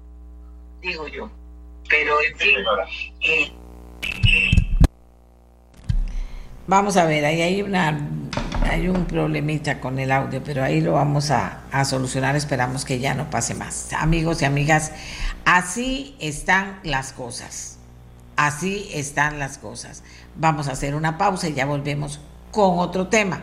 Si será cierto que acueductos y alcantarillados, oiga usted, eh, optó por cerrar el proyecto que pretendía llevarse el agua del balneario de Ojo de Agua. Vamos a ver, tenemos ya a las personas indicadas para que nos puedan hablar del tema. Hacemos una pausa y regresamos. La mía, la suya, la de todos y todas. Eh, tengo aquí a continuación al señor Roberto Guzmán Gutiérrez, que es el presidente ejecutivo de Acueductos Alcantarillados, y a doña Laura Garrigues del Comité Pro Defensa del Balneario de Ojo de Agua. Eh, quisiera, y le agradezco mucho al presidente ejecutivo de Acueductos que esté con nosotros, que nos confirmara si es cierto que Acueductos y Alcantarillados ha tomado la decisión de cerrar el proyecto que pretendía llevarse el agua del balneario de Ojo de Agua. Don Roberto, si es tan amable, muy buenos días, adelante. Muy buenos días, doña Amelia. Muy buenos días a la audiencia. ¿Me escucha bien? Sí, señor, perfecto. Bueno, puntualmente a, su consulta, sí, dado que la adquisición del terreno era inviable y estudios de impacto ambiental estaban en recolección de datos, eh, la, la Administración Superior analizó en conjunto con la sugerencia operativa y alguna otra información y se acordó no continuar con la propuesta de este proyecto y buscar otra fuente para abastecer sistemas de agua del gran área metropolitana un poquito de lo que pretendía el proyecto. Ok, yo creo que puedo partir más bien, doña Amelia, y muchas gracias por la invitación y el espacio, con unos antecedentes de, de proyecto. Ah, ok, Es un poco técnico, ¿verdad? Y yo tengo seis meses de estar aquí, entonces no conozco eh, al detallísimo los, los, el trasfondo, pero sí, es una solución que hay que buscar al déficit de agua y la necesidad de aumentar el caudal en sistemas del gran área metropolitana. Como bien sabemos, doña Amelia, la misión del AIA es suplir a la población de servicios de agua potable y alcantarillado. Y para eso necesita encontrar agua, así de simple. Tener sistemas con suficiente recurso hídrico. Este proyecto se denominó ampliación de la producción del gran área metropolitana, mediante la captación del manantial de Ojo de Agua en Belén de, Heredia. Este proyecto nació, doña Amelia, y como respuesta al decreto de, emergencia de la República por déficit hídrico en los sistemas del gran área metropolitana. ¿Qué hizo el AIA en ese tiempo? Realizó análisis de los acuíferos más productivos que estuvieran cerca de aquí, de los sistemas del gran área metropolitana, y que permitieran aumentar la producción de agua y capacidad de esos sistemas. Se determinó que el acuífero llamado eh, Barba Colima, que nace en el volcán Barba y termina en Puente Mulas, en San Antonio de Belén, era uno de los más productivos. Y la institución eh, ya tiene infraestructura cerca, se pensó en aumentar esta producción de agua con la construcción de un pozo y aprovechar el agua que se deposita en el manantial de Ojo de Agua en horas no operativas del balneario, del balneario que conocemos. Este proyecto, doña Amelia, y escuchas, este, pretendía perforar un pozo que llegara al acuífero de Colima Inferior, extraer un caudal aproximadamente de 100 litros por segundo, entiendo, y además excavar en el, en el lago de Ojo de Agua para crear un reservorio que se aprovecharía en horas no operativas del balneario. Estos caudales se agregarían a un campo ya de bombeo hacia Puente Mulas y alimentar los sistemas este, del gran área metropolitana, beneficiando a Puriscal, Santana, San José, etc. Ok, ese decreto le autorizaba a la IA, le autorizó a la IA no realizar estudios de impacto ambiental. Interesante. No obstante, la municipalidad de, la municipalidad de Belén y otros grupos se opusieron porque el trámite ordinario de un proyecto de este tipo es definir los impactos ambientales en términos socioeconómicos, sociales, ambientales, etcétera, principalmente en el caudal que fluía hacia el río La Fuente y hacia zonas de la Guásima, San Rafael de Alajuela, San Antonio, San Antonio de Belén y ahí es donde nosotros que ingresamos a gobierno hace seis meses como administración, creo que fue una de las primeras reuniones que tuvimos con las comunidades. Eh, los recibimos, conversamos con ellos, los escuchamos, se ha participado en los consejos municipales, etcétera, y se analizaron diferentes aristas sociales, económicas y técnicas entonces, doña Amelia, la, preocupación de estas personas sobre cuál era el caudal que se iba a disponer sobre el río La Fuente para ser aprovechado por las comunidades de La Guásima, San Rafael de Alajuela, San Antonio Belén, y asimismo cuál iba a ser la afectación de los caudales inscritos a favor de algunas actividades productivas aguas abajo. En su momento se le explicó a los vecinos que los caudales no iban a ser afectados y que en el caso de Ojo de Agua se iba a aprovechar únicamente en horario no operativo para el balneario y nocturno y actividades socioeconómicas. Eh, ya voy cerrando, doña Amelia. Hubo una, una fuerte preocupación, obviamente, por el tema ambiental, debido a que el decreto eximía a la IA, como lo dije anteriormente, de no hacer estudios y que, se, y que se quería conocer cuál era la afectación en los horarios que se pretendía aprovechar el manantial tanto para la biología del río como para los ecosistemas aguas abajo. Ante esto, como lo dije anteriormente, la IA estuvo realizando las evaluaciones de impacto ambiental y finalizando técnicamente no había, no había viabilidad del terreno, o sea, no había factibilidad. Esto en cuanto a los terrenos que se prendían a utilizar para, a nombre de la IA, este, en una futura adquisición y propiedad de esos terrenos había que perforar un pozo, almacenar, el agua ahí, que iba a ser trasladada hasta Pontemolas, tenía un problema registral. Entonces, como lo dije anteriormente, dado que esa adquisición del terreno era inviable y los estudios de impacto ambiental eh, están apenas en recolección, la Administración Superior analizó en conjunto con esta sugerencia técnica no continuar con la propuesta proyecto y buscar otra fuente. Así se, así se comunicó por escrito a algunas personas que nos han solicitado, al señor diputado, también se comunicó verbalmente en, en una comparecencia en la Asamblea Legislativa. Eso creo que por el momento, doña Amelia. Clarísimo, está clarísimo. Ahora, no hay marcha atrás en esa medida.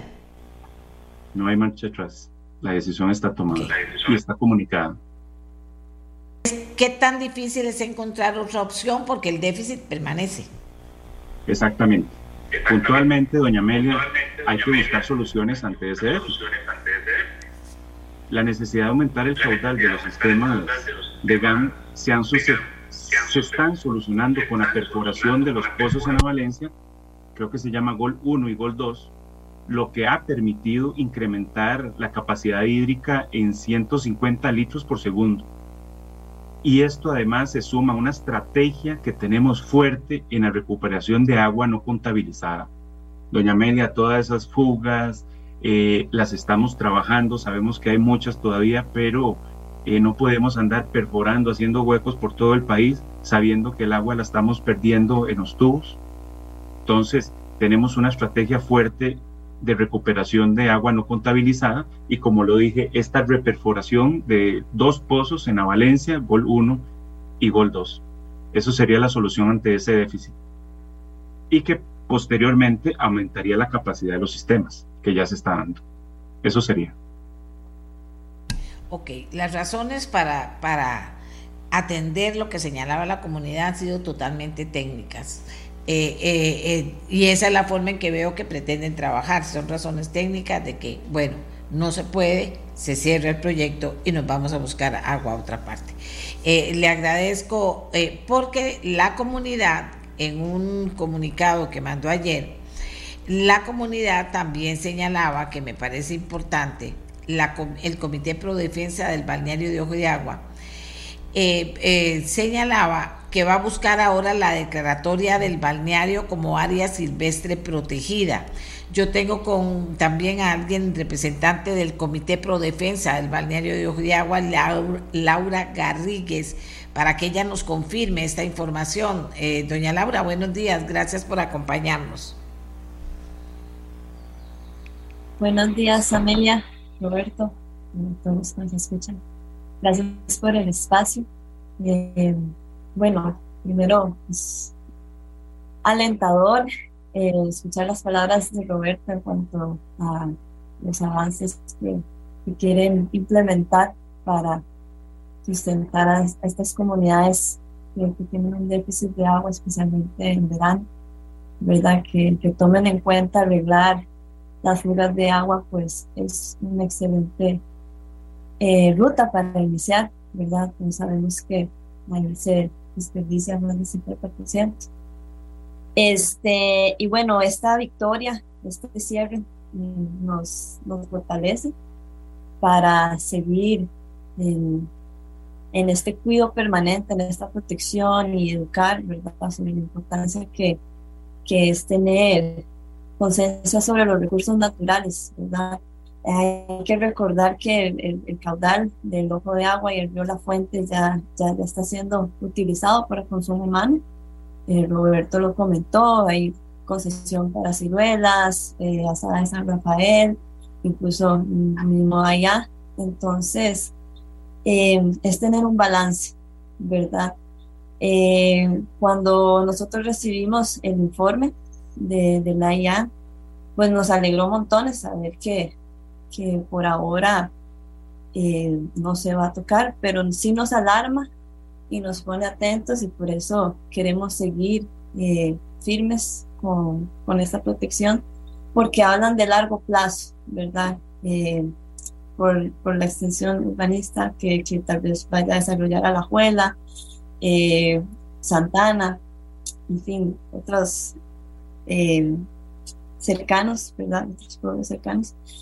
Y eso nos, nos hace eh, poner la mirada en que es necesario eh, trabajar en, esta ruta de protección, porque hoy nosotros estamos celebrando esta victoria, pero el futuro, nuestras verdades que siguen con nosotros después, eh, tal vez no tengan los mismos recursos, fuerzas o acompañamiento que, que nosotros tuvimos en, esta oportunidad y queremos pues seguir colaborando, avanzando, ya que estamos eh, liderados por, por, profesionales, ¿verdad? Ingenieros, eh, agricultores, todo, todos estos eh, ideas y pensamientos ayudan a crecer este ánimo de, de, sobrevivir. Estamos viviendo tiempos muy eh, duros ambientalmente eh, y si no aportamos cada, cada organización, cada individuo, corporación, su, su grano de arena, eh, no vamos a estar contando ya estas historias. Va a estar muy, muy, muy difícil la situación en, en el planeta. Y bueno, pues para, para no irnos en, en, esos pensamientos tan apocalípticos, vamos a seguir con la protección, vamos a seguir alimentando el, el cuido y, bueno, nos, nos, de verdad nos, nos alegra montones esta, esta victoria. De verdad que sí, lo tomamos como, bueno, y parte de, también todo este movimiento que también estamos celebrando y no, no, no hemos compartido mucho de esto, pero es igual de importante es la creación de, de los usuarios del agua, el río de, de la fuente, que, que, ya eso también pues nos da un, un escudo protector para, para estos agricultores de San Rafael de Ojo de Agua, que también son de los más afectados en, la primera línea junto con el medio ambiente. Y bueno, eh, todo este movimiento lo, lo, lo, festejamos montones en de, de la naturaleza y la vida. Muchísimas gracias, muchísimas gracias a la participación también de una vecina, doña Laura Garrigues, del Comité Pro Defensa del Balneario de Agua, y por supuesto de don Roberto Guzmán Gutiérrez. Creo que aclaró muy bien la situación. Eh, ya se nos acabó el tiempo. Don Roberto, un minuto si tiene algo más que agregar. Muchas gracias, doña Amelia. Doña Amelia, esto se puede llamar como una victoria para el ambiente, una victoria para todos, pero hay algo importantísimo, doña Amelia, que es que estamos en tiempos de adaptación al cambio climático. Hay que traer agua de lugares diferentes a donde no hay agua. Hay que buscar el agua. Este, nuestra prioridad es dotar de agua potable y saneamiento a Costa Rica. Entonces, un eje transversal que tiene fuerte el AIA y es de forma sostenible es buscar el agua, hacer las cosas diferentes, pero en temas de adaptación al cambio climático, el agua no aparece por arte de magia, hay que buscarla, hay que potabilizarla, hay que trasladarla. Y entonces esa es una convicción nuestra, doña Amelia, y entendemos de que el agua es vida, el agua es desarrollo. Entonces vamos a trabajar en esa línea. Eso quería cerrar. Muchas gracias.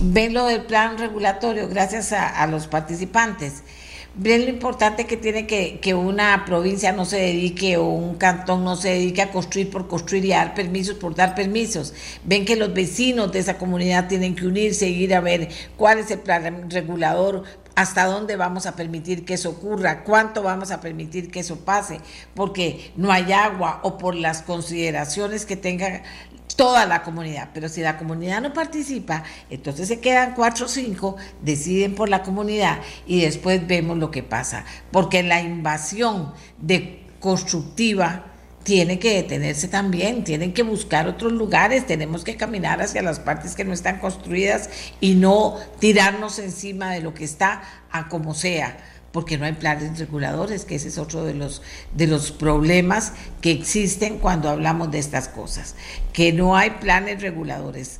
Hay lugares que están haciendo lo que les da la gana. A quién, al alcalde, al alcalde, siempre es así, al alcalde le da la gana y entonces sí, solo 19 de las 82 municipalidades tienen oficina de gestión de riesgos, por ejemplo, y uno de los riesgos es que la gente comience a a construir a donde le da la gana y hasta donde le da la gana. Y que no pase nada. Y la municipalidad es fundamental. Piensen en elegir alcaldes y alcaldesas comprometidos y formados, formados, gente estudiada, gente probada, que pueda dar solución a los problemas que tiene cada comunidad, que no son los mismos. Hay problemas diferentes, pero sin duda alguna hay mucho que hacer en Costa Rica y todo pasa porque la comunidad sea activa, no se aburra, participe porque si no vamos a seguir viendo los mismos problemas todo el tiempo. Y ahora, como bien dijo el presidente de Acueductos, hay que buscar agua. Tenemos que hacerlo. El cambio climático dijo, aquí ya yo no aguanto nada, hay que buscar agua. Tienen que buscar agua.